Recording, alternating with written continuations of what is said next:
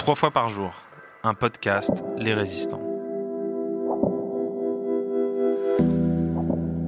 Bonjour et bienvenue dans Trois fois par jour. Je m'appelle Florent Piard, je suis restaurateur et épicier à Paris. Je vous invite à découvrir ce podcast dans lequel je vais vous plonger dans un monde passionnant et central dans nos vies, ce que nous buvons et mangeons trois fois par jour.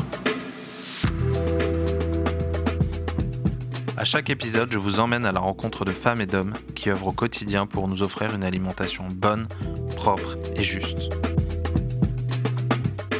Dans cet épisode, Éléonore et moi partons à la rencontre de Lise Pujos, responsable du label EcoCert en cuisine, et de Stéphane Vera, directeur d'Un Plus Bio, association de développement des cantines bio en France. Stéphane mène un combat de longue haleine pour convertir les cantines scolaires à la bio. Les sujets qu'il traite nous semblent fondamentaux pour comprendre plus globalement les enjeux liés à la cuisine en restauration collective. Il nous a fait l'amitié de nous accorder quelques minutes après les victoires des cantines rebelles, événement qu'un plus bio organise chaque année à l'Hôtel de Ville de Paris. Il est venu pour l'occasion avec Lise Pujos en invité surprise. Avec eux, on va parler des cantines scolaires et de la bio dans la restauration collective, mais également des enjeux derrière tout ça. Je vous souhaite une excellente écoute. Donc moi je travaille, euh, je suis salarié d'une structure qui s'appelle Plus Bio, qui est une association nationale. Elle est basée dans le sud, à Nîmes. C'est-à-dire qu'on fait un travail national, mais en étant en région.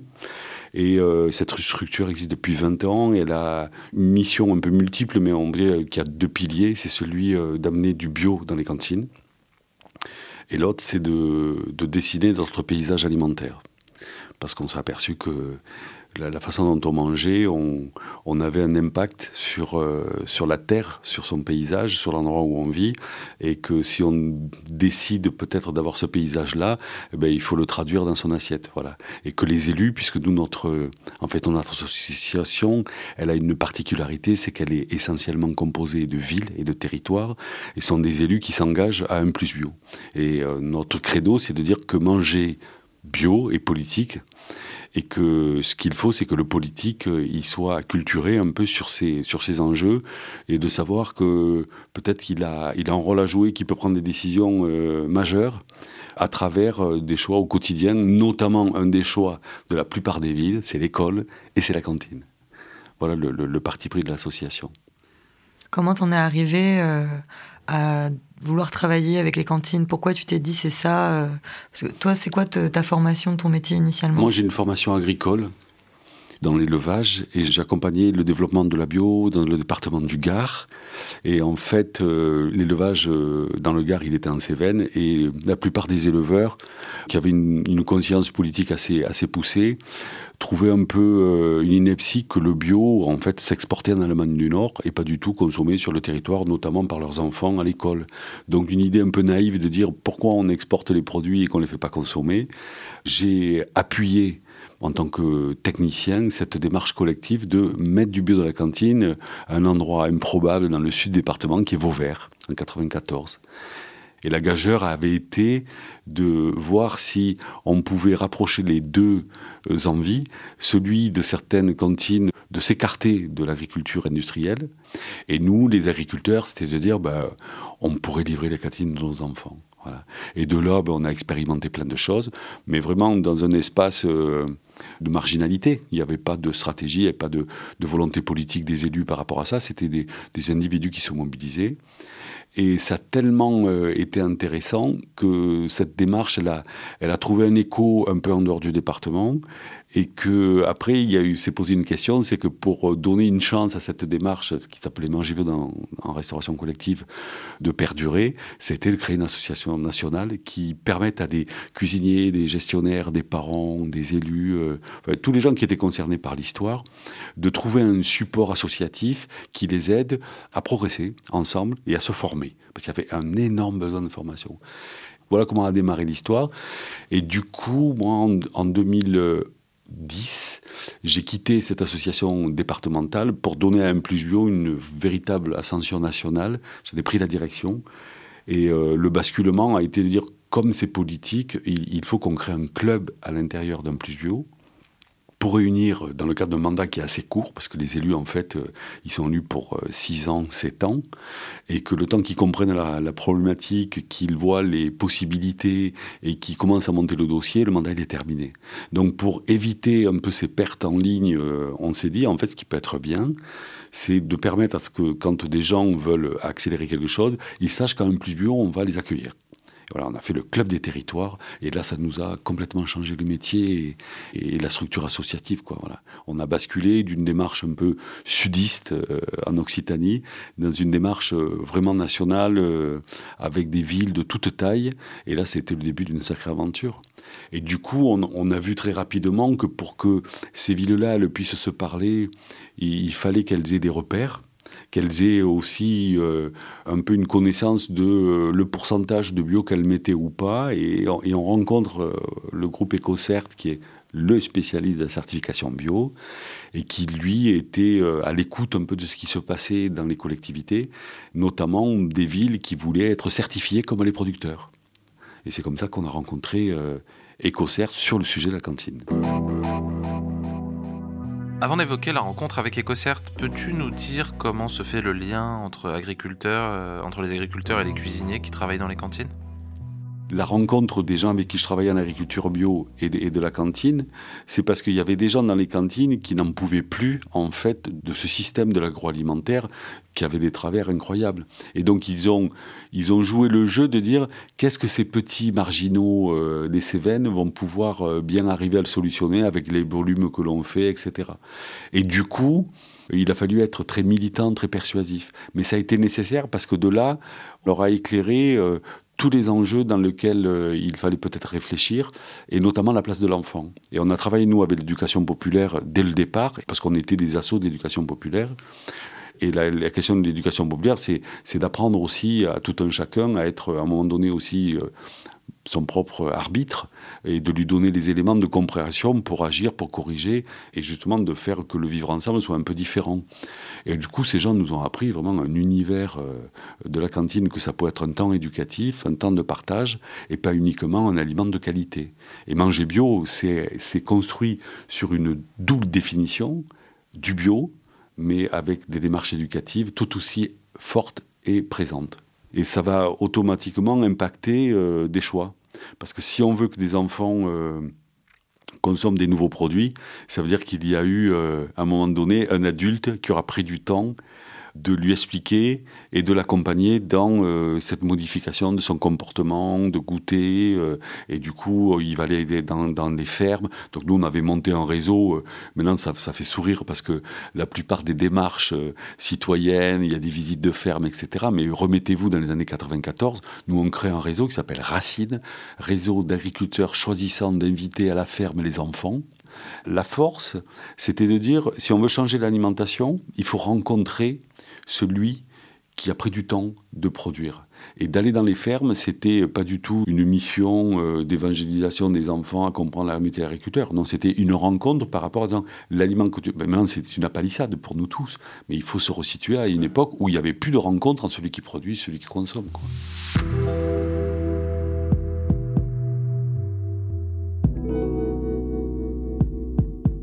On a également euh, l'honneur d'accueillir euh, Lise Pujos, responsable du label euh, EcoCert en cuisine.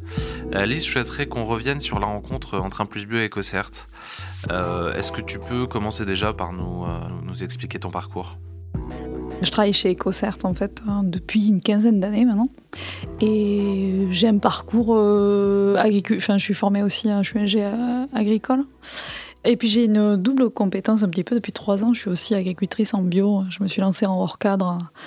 Et, euh, et en fait, on rencontre un plus bio, nous, en, en 2012-2013.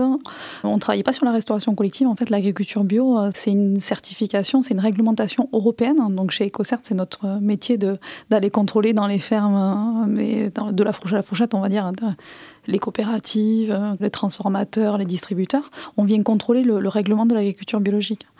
Et le seul champ d'activité qui n'est pas soumis à la réglementation bio, c'est la restauration commerciale et collective.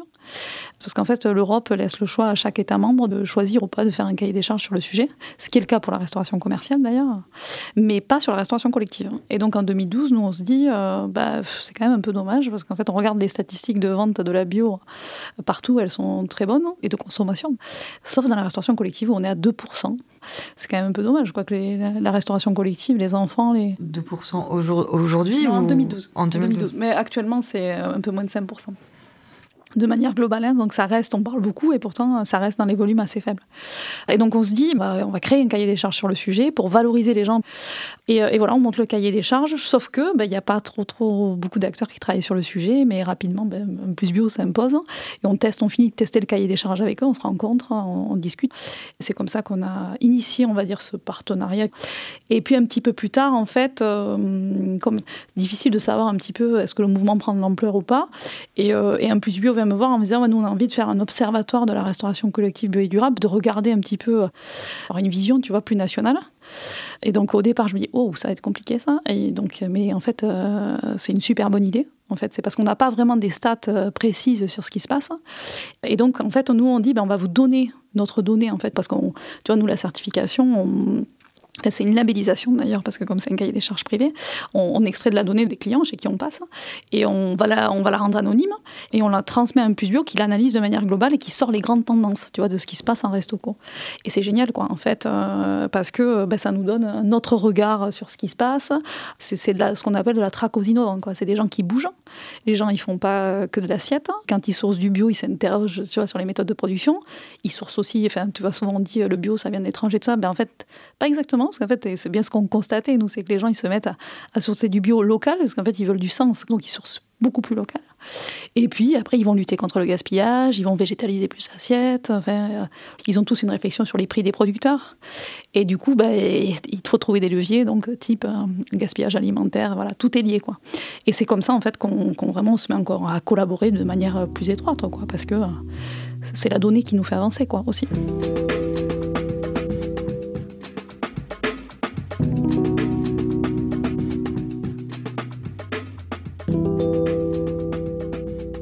J'imagine que le passage en bio dans la restauration collective doit avoir un impact non négligeable sur, sur le coût des, matières premières pour les collectivités. Comment ça impacte le, prix des repas en cantine scolaire? Entre 8 et 10 euros euh, de prix du coût total. Donc là, tu, tu prends les fluides, le personnel et la denrée.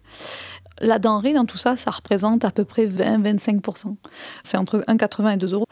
Nous, Actuellement, on a, enfin, et l'Observatoire montre depuis euh, plusieurs années qu'on a des cantines à ces prix-là qui introduisent 30% de bio. Et après, on va avoir des cantines bio euh, à 2,50 3 euros, qui sont en 100% bio, entre 2,50 et 3 euros. À 2,50 3 euros, elles sont au niveau végétal versus animal, elles sont à quelle proportion? Alors, elles vont avoir utilisé le végétal comme un levier de maîtrise des coûts. Tu vois, évidemment, c'est le truc. Mais euh, le premier levier, tu vois, qu'ils utilisent, c'est la lutte contre le gaspillage. Quand ils achètent les, les, les bœufs en entier, tu valorises tout. Les poulets, c'est pareil. Enfin, les cuisiniers avec qui on bosse, ils réfléchissent toute la journée à comment ils vont revaloriser tel truc pour le remettre dans l'assiette. Et quel sens ça donne à leur boulot Exactement. Parce qu'en fait, c'est quoi l'intérêt de travailler avec ces gens-là? C'est qu'ils sont d'une innovation, mais de dingue. C'est des gens, ils phosphorent toute la journée tu vois, pour euh, valoriser, valoriser, valoriser.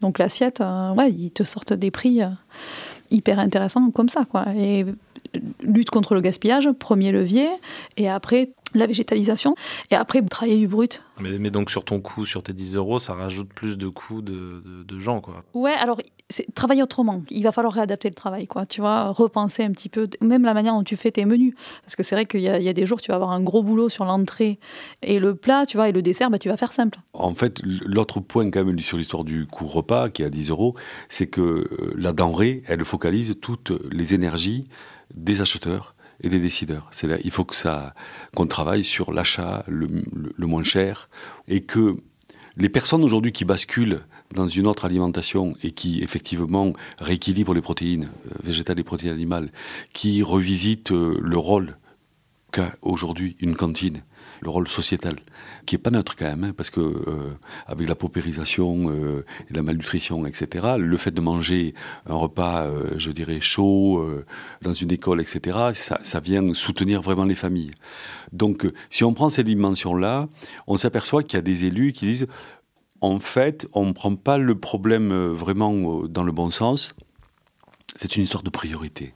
Est-ce qu'on a envie de mettre une priorité sur cette histoire d'alimentation? Et si oui, à ce moment-là, on va faire des dépenses qu'on n'avait jamais fait auparavant. Et en fait, nous, au niveau du club euh, et d'un plus bio, c'est de débattre avec eux sans essayer de, faire des caricatures, de dire mais rond-point ou pas rond-point? Nouveau stade de foot ou pas nouveau stade de foot? C'est-à-dire de vraiment aussi dire, ben, jusqu'à maintenant, vous n'êtes pas posé que ces questions-là. Mais chaque fois qu'il faut décider pour la cantine, on y va en moins de ans. Ou on ne va pas construire parce qu'on n'a pas l'argent. Ou alors qu'il y a plein de choses que font aujourd'hui les villes, même en été, qui sont simplement des choix. Mais ce n'est pas des choix sur l'alimentation. Et si on dit c'est fondamental ben, c'est pas si cher que ça, l'histoire des 10 euros. Et le fait d'en faire un axe politique a fait que la cantine, ils se sont décomplexés et ils ont dit, mais euh, nous, euh, la question de combien ça coûte, on va la relativiser. Et notamment avec l'Observatoire, ce qu'on a vu, c'est que plus tu mettais de bio, moins ça coûtait cher. Donc tout ça... Pour quelle raison? Ben Parce que les gens qui, justement, parce qu'ils mettent de l'argent dans la matière première, ils vont pas la gâcher. Ils vont pas la jeter, et puis ils vont essayer euh, justement d'en faire autre chose. Et du coup, ce regard sur ce qu'ils ont, euh, parce que c'est un peu plus cher, ils vont le protéger. Et en le protégeant, ils vont travailler pour savoir comment on évite euh, de perdre, de jeter, de pas de consommer. Et du coup, c'est l'éducatif, c'est le travail d'équipe, c'est les métiers. Et en fait, c'est là où on rejoint un peu, à un moment donné, à un plus bio avec EcoCert, l'Alliance des cuisiniers slow food. On rencontre Xavier Hamon où on voit que dans la restauration commerciale, il y a des gens qui ont aussi envie de refondre euh, la question et de ne pas se contenter des ajustements que l'on voit un peu médiatiques, euh, de survalorisation, alors que grosso modo, la plupart du temps, ce qu'on mange, c'est pas terrible. Et dans les cantines, c'était ça, c'est-à-dire en dehors de la semaine du goût, où il y avait une exemplarité, etc., le reste du temps, c'était pas constant.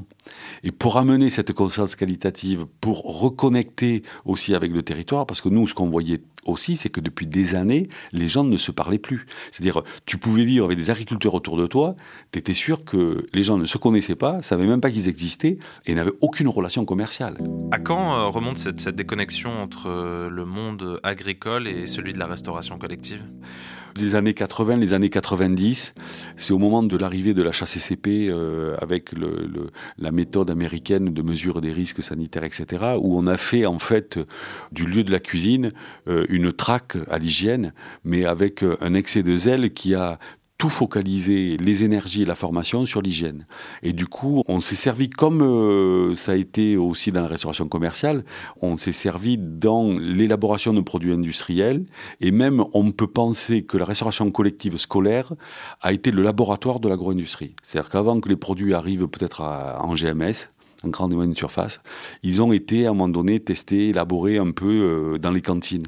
Et on va voir arriver en fait euh, énormément de produits transformés, lyophilisés, aseptisés euh, à outrance, et surtout des messages de criminels, celui qui rentrait un œuf ou qui rentrait du lait cru et jusqu'à euh, faire passer des directives d'exclusion de ces produits-là, et toute une culture qui va euh, mettre une pression incroyable sur des gens qui cuisinent, où ils ne peuvent plus utiliser, soi-disant, ça, ça, ça, ça, ça, ça. Et en fait, ça devenir des salles blanches, les cuisines. Et ils vont même construire des cuisines comme ils construisent des laboratoires euh, avec des cloisons blanches, lavables, du haut au plafond, avec des centrales de nettoyage. Et en fait, tout le monde va se prêter au jeu, comme en plus c'est une organisation, la cuisine qui est plutôt masculine, restauration collective, bah, il y a des hommes qui aiment avoir de gros jouets. Et en fait, on, va vraiment euh, pousser, euh, flatter. Euh, et il suffisait d'aller dans les salons professionnels de, la restauration. C'était mais à, mourir de rire. Parce que ils arrivaient, les commerciaux, à leur vendre du matos dont ils n'avaient absolument pas besoin. On peut dire qu'aujourd'hui, en France, les cuisines sont suréquipées et, je dirais, très modernisé en termes de technologie. Si bien que comme les compétences ne sont pas suivies, ben, les gens n'utilisent pas le matériel au, dixième de leur, de leur possibilité. Et, on voit bien qu'en fait c'est une similitude qu'a vécu le monde agricole et le monde de la cantine, c'est-à-dire industrialisation, essayer d'optimiser, de sortir l'humain du lieu de la ferme ou lieu de la cuisine pour arriver à augmenter en fait la productivité, normaliser les produits faire de l'assemblage un peu de partout, et ce qui fait que tout le monde, à un moment donné, s'est quand même assez bien retrouvé autour de l'assemblage en cuisine, parce qu'il y a eu des gains de temps, une sécurisation dans les process, il y a eu une baisse des coûts, et il y a eu euh, un mieux-être, c'était moins pénible que de passer du temps à, à éplucher, soi-disant, etc. L'hygiène et l'économie ont eu pour conséquence de industrialiser, déshumaniser le, le, travail des, le, travail des cuisiniers et des cuisinières. Et si on met là-dessus qu'il y a eu plein de bénéficiaires, c'est pour ça que ça dure encore aujourd'hui, parce qu'il y a toute une économie euh, qui a pu bien progresser par rapport à ça, c'est évident. Et on en est où sur le thème de l'hygiène du coup? Ben, Sur le thème de l'hygiène, il y a une rébellion. C'est-à-dire, il y a des gens qui, euh, ben, nous en tout cas on en fait partie, d'introduire la notion de cuisine vivante et que pour nous, par exemple, dans le réseau, avec euh, un plus bio et EcoCert, on pense que dans la prochaine décennie, euh, la marge de progression, elle est de remettre du vivant dans sa cuisine. Et donc ça veut dire apprendre à vivre avec le vivant, chose qui euh, n'est pas entendable encore par les pouvoirs publics. Remettre du lait cru, remettre des bêtes entières à travailler en boucherie, c'est-à-dire remettre de la bactérie qui circule dans les cantines, et ça, ça leur, ça leur plaît pas. Parce qu'il y a une prise de risque et que cette prise de risque, il n'y a plus personne qui veut l'assumer, et qu'en plus c'est contraignant, parce que remettre du vivant, ça veut dire qu'il y ait des gens qui vérifient, des gens qui travaillent, des gens qui mesurent, des gens euh, qui sont compétents et qui dit compétence dit valorisation salariale, etc. Et que pendant longtemps, on est arrivé à faire à manger sans forcément avoir de grosses compétences, sans forcément avoir de grosses responsabilités, puisqu'on a externalisé euh, à des prestataires ces responsabilités-là. On le dit souvent, même en termes comptables, en fait, euh, en restauration collective, notamment dans les collèges, lycées, en comptabilité, la restauration collective s'appelle un service annexe. C'est même pas dans la comptabilité comme une, classification de dépenses majeures. Et d'ailleurs, il y a même par moment, ça vous paraît étrange, lorsque je sais pas, on, gère un restaurant, on sait que l'on paye des cuisiniers, on sait qu'on paye des serveurs, on sait qu'on paye des fournitures, etc. Mais en restauration collective, il y a des gens, euh, ils savent pas euh, ce que coûte la main d'œuvre, parce que la main d'œuvre, euh, c'est le département qui la paye et pas l'éducation nationale.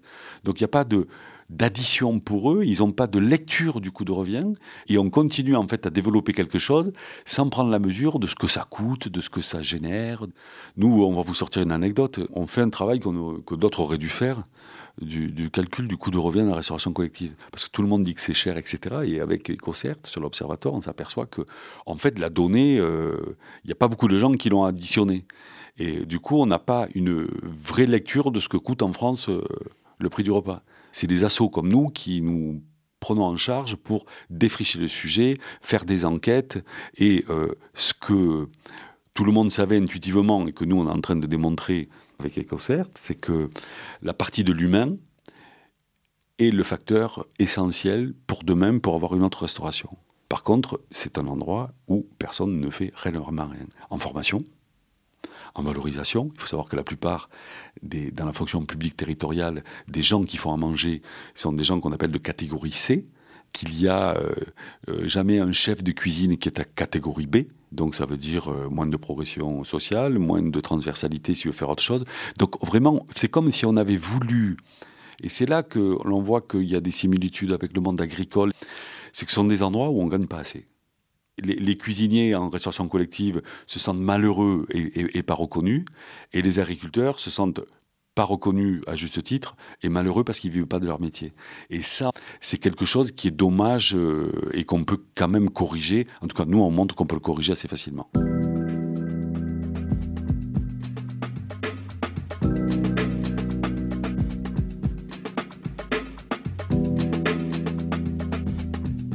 Parlons de la loi Egalim à présent. Euh, depuis le 1er janvier 2022, les établissements de restauration collective doivent inclure au moins 20% d'aliments bio dans leurs repas, alors qu'aujourd'hui on, est à, on est à 5% environ. Elles doivent aussi inclure 50% d'aliments durables. Première question, qu'est-ce que signifie cette notion d'aliment durable aux yeux du législateur? Et par ailleurs, comment s'amorce euh, cette transformation vers les 20% Et euh, combien de temps ça va prendre? Ouais, c'est durable et de qualité. Donc, tu, définis dedans, dans, les 50%, tu as le droit aux produits bio, bien évidemment. Euh, et tous les SICO, en tous les signes officiels de qualité, donc label rouge, reconnu par l'État. Et après, c'est donc 20% de bio. Euh, et après, tu as aussi euh, toute la partie végétalisée, un peu plus l'assiette, donc un, repas végétarien par semaine. Tu as aussi l'aspect plastique, hein, qui est euh, la, sortie des plastiques à l'échelon. On n'en parle pas beaucoup. Enfin, les professionnels, c'est un, vrai défi, ça. Hein, la sortie des plastiques, ça dépend plus de comment est structurée ta cantine. Et donc, c'est à, l'horizon de 2025, hein, dans quasiment tous les sites. Hein, donc, c'est pas rien du tout. Et après, tu as aussi toute la partie lutte contre le gaspillage alimentaire. Donc, ouais, on, on en est loin, mais je pense que c'est une vraie avancée, en fait. Nous, on voit un vrai changement. Depuis que la loi est arrivée, euh, ça fait deux ans, donc c'est vraiment l'effet des, lois aussi, qui est la commande publique. Euh, c'est là que la, restauration collective, il y a un vrai enjeu de transition. C'est pas, ça représente même pas 10% de l'alimentation globale, mais par contre, c'est un levier de transition, quoi. T'as un vrai impact, quoi. Donc ça, c'est en ça que c'est super intéressant la restauration collective. Tout à l'heure, vous parliez des enjeux. Nous, qu'est-ce qui nous amène Tu végétaliser l'assiette, euh, bien sûr, c'est derrière pour avoir une viande de qualité en plus, parce que nous, tu vois, toutes les cantines avec qui on, on travaille, euh, elles sont, elles végétalisent, et derrière, elles vont aller voir quelle viande d'elles mettent du coup euh, derrière parce qu'elles en achètent moins, mais hyper mieux quoi. Et qu'est-ce qui fait qu'il y a autant de freins à la végétalisation des assiettes? Parce qu'on se dit une assiette par semaine, c'est pas énorme. Qu'est-ce qui fait qu'on peut pas déjà c'est compliqué d'avoir cette assiette. Qu'est-ce qui fait que on je sais pas qui d'ailleurs, est-ce que c'est est-ce que c'est la population, est-ce que c'est les élus, est-ce que qui sont tellement attachés au fait qu'il y ait une protéine animale euh, dans chaque plat tous les jours? Moi, je dirais que le, principal frein, c'est notre culture, en fait, tu vois, alimentaire, où euh, c'est vrai qu'on a l'habitude, euh, par euh, facilité, entre guillemets, la, pièce de viande, c'est vraiment un aspect culture. Et le frein à la végétalisation, c'est la, la, conso, quoi, si tu n'en consommes pas. Ou... Et faire un plat savoureux tu vois, avec une légumineuse, et eh ben ça, ça demande les modes opératoires. C'est pas du tout les mêmes. Euh, le trempage, les gens sont pas du tout acclimatés à ça. Puis après, tremper une légumineuse en restauration collective, du pois chiche, il faut une piscine.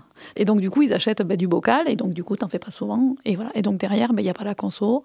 Par contre, vrai levier par euh, l'éducation alimentaire, de changer les goûts, d'apprendre, parce que c'est des goûts aussi. Tu vois, changer ton assiette, c'est des goûts plus complexes. Donc, tu déroutes, en fait. Tu déroutes, et ça, ça s'apprend. Mais ça s'apprend aussi, euh, pareil pour le cuisinier. Les modes opératoires sont vraiment hyper importants et complexes.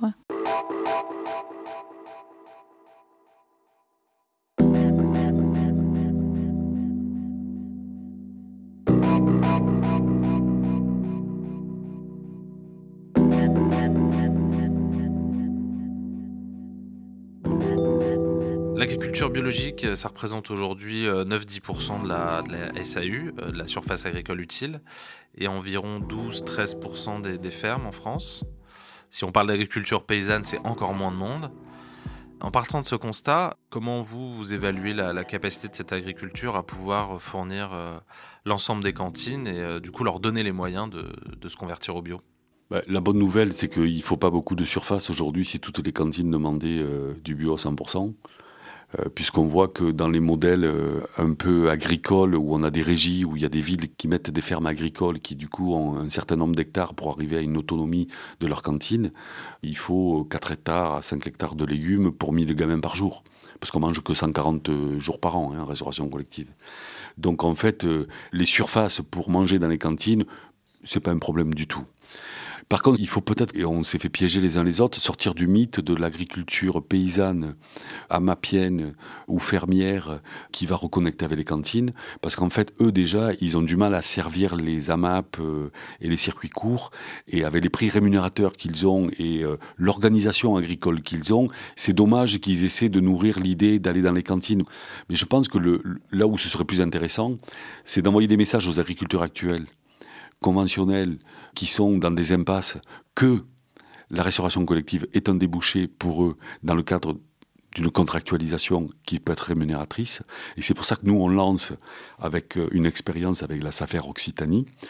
La SAFER, c'est une structure qui protège le foncier pour les agriculteurs, qui peut être décriée de la façon dont elle est gérée, mais dont la vocation quand même, c'est d'éviter une spéculation excessive. Et avec la SAFER, on s'est aperçu qu'en fait, il y avait beaucoup de friches. Et nous, on avait des cantines rebelles. Donc on leur a dit, est-ce qu'on ne pourrait pas faire des friches rebelles, c'est-à-dire des friches qui deviendraient bio de suite, où on contractualiserait une relation commerciale équitable, au juste prix, entre une collectivité qui veut relocaliser son alimentation en bio, un agriculteur qui veut gagner sa vie et qui veut avoir une assurance de son débouché, et derrière un animateur qui serait euh, la SAFER, qui permet de trouver euh, le, bon système de location pour euh, mettre à disposition ces terres-là. On constate que c'est une friche, et du coup, comme par baguette magique, on récupère des surfaces. Par friche, t'entends un lieu qui appartient à personne, qui est à l'abandon? Ah non, la friche est un lieu qui appartient, mais qui n'est pas cultivé, qui n'a plus de vocation de production. C'est-à-dire c'est un endroit qui est gelé, c'est-à-dire il y a pas personne l'utilise. Pourtant, c'est agricole, c'est-à-dire ça a été agricole, ça a été cultivé, pâturé, mais il n'y en a plus pour deux principales raisons. C'est que quand tu es autour des villes, ben, tu penses qu'un jour ça va être constructible et tu veux pas y mettre un fermier dessus qui va t'empêcher de vendre la terre quand tu veux. Et de l'autre côté, euh, il y a des friches parce que, comme c'est pas rémunérateur, ben, quitte à perdre de l'argent, tu fais rien dessus. Et même si c'est même pas militant cette idée-là, nous on voit des villes qui aujourd'hui ne veulent plus se contenter de la situation. Donc elles veulent agir, avoir une véritable stratégie foncière et relocaliser les approvisionnements, que, pas que pour la cantine, aussi sur des marchés de plein vent, aussi sur, euh, pourquoi pas, euh, derrière avec la restauration commerciale, etc. Elles ont envie que le produit pénètre dans leur collectivité, euh, dans tous les endroits où on achète ou on mange.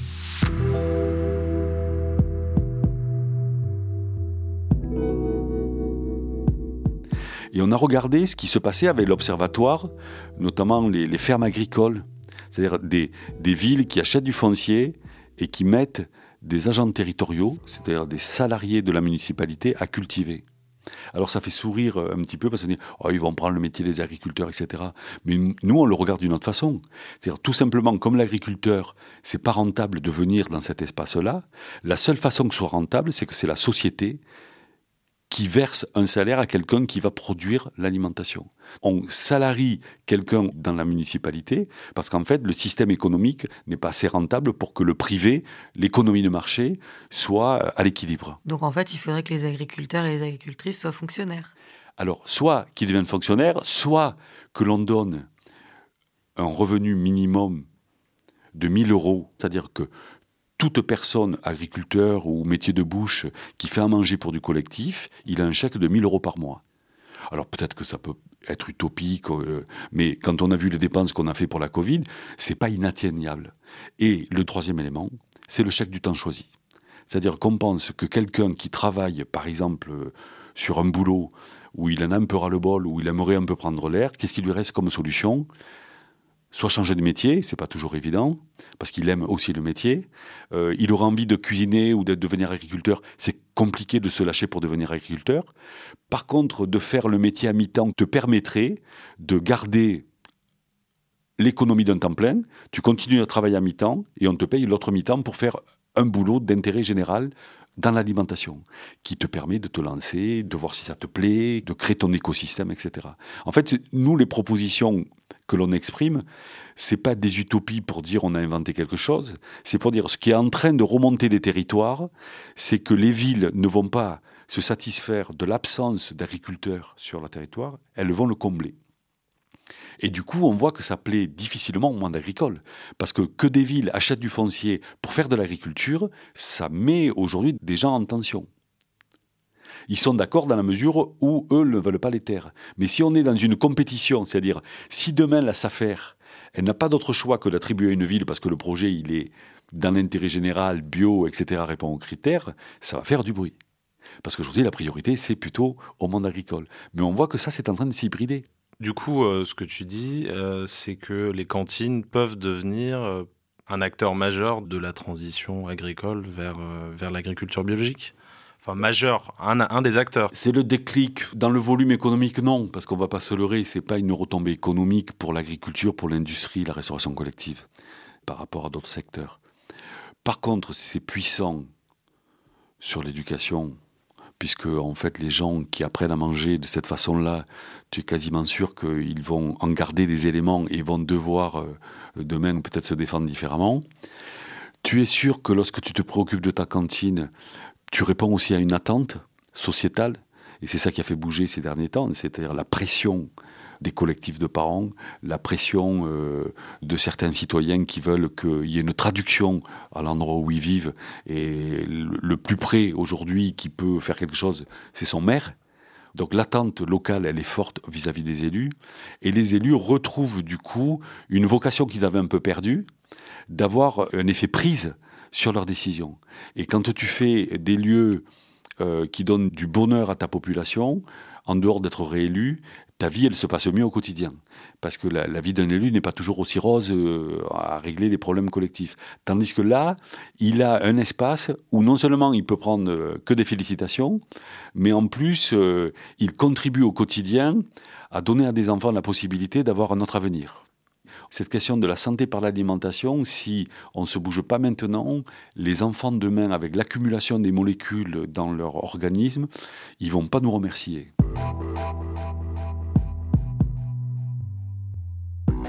Coup, vous, en gros, ce que vous prenez, c'est vous vous rentrez pas dans le débat de savoir si euh, la labellisation est pas ou trop restrictive.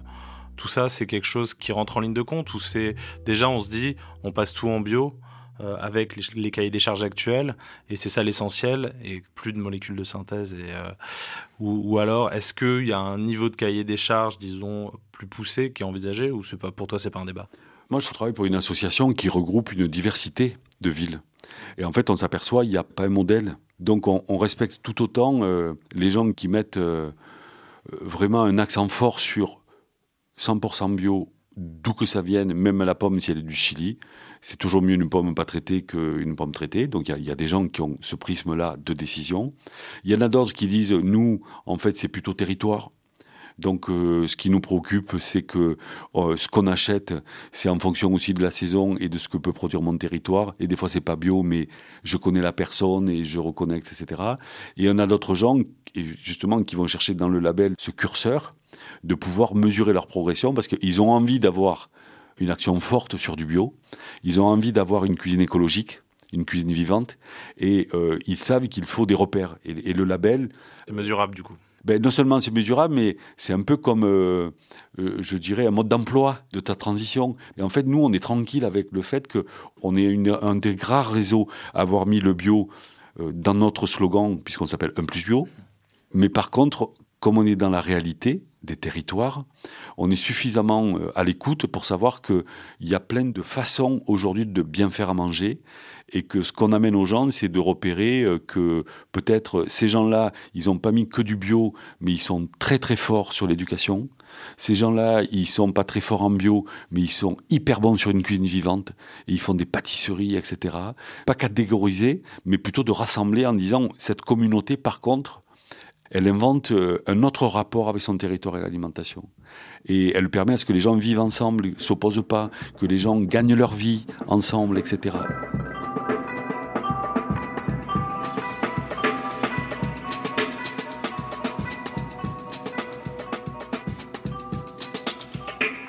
Et euh, c'est quoi aujourd'hui la stratégie entre guillemets d'un plus bio pour les années qui viennent? Comment faire pour capter de plus en plus d'élus pour que le club s'agrandisse? Bon, mais déjà, nous, on a atteint un objectif qui était. Euh, on s'est créé en 2013, donc euh, on n'a pas encore 10 ans. On a commencé à 20 collectivités, on en a 120 très engagées, de plus grandes villes comme la ville de Paris à des tout petites villes. Donc on a un échantillon assez fort. Ben, c'est de faire grandir ce club, c'est-à-dire.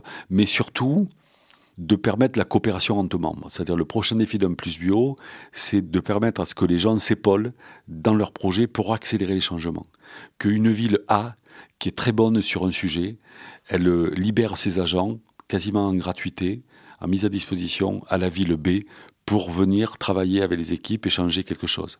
Pour justement, entre pairs, permettre cette intelligence et cette montée un peu en compétence. Et surtout, nous, on le voit, euh, un besoin de respiration. C'est-à-dire qu'à plus bio, les gens, ils y viennent parce qu'ils changent d'univers. Parce qu'en fait, il n'y a rien de pire euh, dans ce métier euh, qui est quand même une reproduction au quotidien de gestes, d'enjeux, de défis, de pas sortir euh, de sa cantine, de pas sortir de sa collectivité. Donc un plus vieux, le défi, c'est qu'ils soient un peu plus, mais surtout qu'ils échangent entre eux et que nous, on soit des facilitateurs, ce qu'on est en train de faire avec des outils. Et à travers les victoires des cantines rebelles qui ont lieu depuis la sixième année, on, remet en fait une, victoire à des lauréats qui se sont illustrés par une réalisation particulière soit c'est sur la solidarité, soit c'est sur la démocratie alimentaire, soit c'est sur l'éducation, etc. Pour à la fois ben, dire ce que vous faites c'est beau, parce qu'on en a besoin, mais à la fois être source d'inspiration. Et que les membres du club, qui y viennent une fois, ils y reviennent chaque année parce que derrière, ils voient matière à transférer, à, à s'inspirer pour accélérer ce qu'ils sont en train euh, aujourd'hui de décider sur leur territoire. Et ça, c'est l'ambition un peu du club. Donc on va un peu grandir. On, restera une petite équipe parce que on pense qu'après il faut s'appuyer sur des partenaires comme Écossaire pour la en cuisine, nos amis euh, d'Agorès ou l'Alliance des cuisiniers slow food, c'est-à-dire de, trouver en fait chez nos alliés des compétences que nous n'avons pas et qu'ils pourront euh, mettre euh, à disposition dans le club. Et puis derrière, on, on accélérera, je pense, en difficulté quoi. Et en sachant que les élus ont quand même aussi cette, cette puissance de décision. Ils votent des budgets, ils organisent la cité et qu'on est assez confiant sur le fait que la population est de plus en plus avisée et aiguisée, ils le sentent. Et du coup, ils sont euh, très à l'attente aussi de, de traduire dans le quotidien pour que l'alimentation change au niveau de leur population. Et on, là, on l'a vu encore sur ces victoires-là, c'était assez criant qu'ils euh, n'allaient pas tiédir. Alors c'est vrai par rapport à ta question tout à l'heure sur la loi Egalim, comment on s'est positionné et tout. Nous, euh, contrairement euh, à EcoCert, on avait un regard beaucoup plus critique parce qu'en fait, il n'y a pas d'ambition financière, il n'y a pas de contrainte dans la loi. On ne va pas te pénaliser si tu respectes pas la loi, on ne t'aide pas plus si tu fais plus, on ne te donne pas des moyens financiers en dotation de fonctionnement pour les collectivités si tu es vertueux dans ta démarche alimentaire. Et c'est ça qu'on a un peu, à un moment donné, interpellé le gouvernement en disant, vous, vous mettez des ambitions que l'on partage, mais en fait, il n'y a aucun moyen de facilité. Euh, une TVA, par exemple, à 0% pour toutes les villes qui... Euh, euh, ça, serait, ça, serait, génial. C'est-à-dire, tu payes pas de TVA alimentaire dans une collectivité qui fait bien à manger à ses enfants. Ben, ça ruinerait pas l'État. Mais par contre, ça libérerait énormément, à un moment donné, un certain nombre de choses. Donc c'était des choses comme ça qu'il fallait tenter.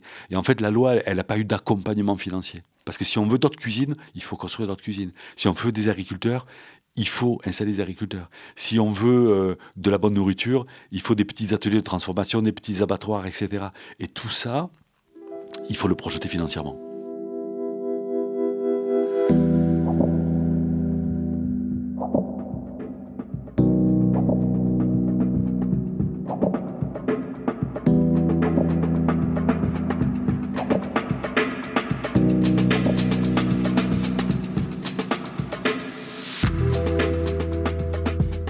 Un grand merci à Lise Pujos et Stéphane Vera d'avoir partagé ce moment avec nous. Merci également à l'équipe de 3 fois par jour, Vincent Deck à la production, Eleonore Ardelano et Arthur Cohen à la conception. On se retrouve très bientôt pour un prochain épisode de 3 fois par jour. En attendant, n'hésitez pas à nous partager vos commentaires et suggestions par mail à l'adresse podcast ou bien via nos comptes sur les réseaux sociaux. A très bientôt